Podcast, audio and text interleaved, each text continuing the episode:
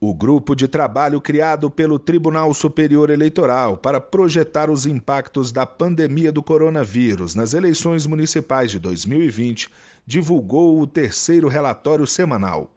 O documento informa que a Justiça Eleitoral, até o momento, tem condições materiais para a realização de eleições deste ano. O GT realizou o levantamento de ações realizadas no âmbito do TSE para gestão de riscos e equipamentos, realização de testes dos sistemas eleitorais e acompanhamento da evolução de sistemas de apoio. Também foram avaliados serviços prestados pelo TSE e pelos tribunais regionais eleitorais aos cidadãos.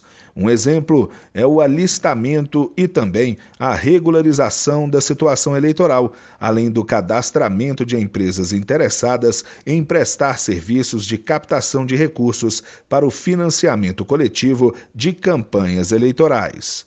Do TSE, Fábio Ruas.